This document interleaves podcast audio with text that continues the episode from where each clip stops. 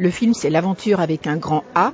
Pour toi, ça, c'est vraiment l'aventure, l'aventure ultime, avec ces migrants qui traversent, qui quittent leur pays pour euh, trouver une vie meilleure alors moi, j'aurais jamais appelé ce film comme ça si eux-mêmes n'appelaient pas leur parcours euh, comme ça. En fait, euh, en tournant, je me suis rendu compte que les Africains de l'Ouest, pour décrire le fait de quitter leur pays et d'aller dans un pays voisin ou d'aller très loin pour avoir une vie meilleure, euh, s'appelle l'aventure. Ils disent euh, j'ai un copain qui avait fait l'aventure, alors je savais que c'était possible. On était plusieurs à faire l'aventure ensemble, et c'est un, terme qui m'a intrigué au départ.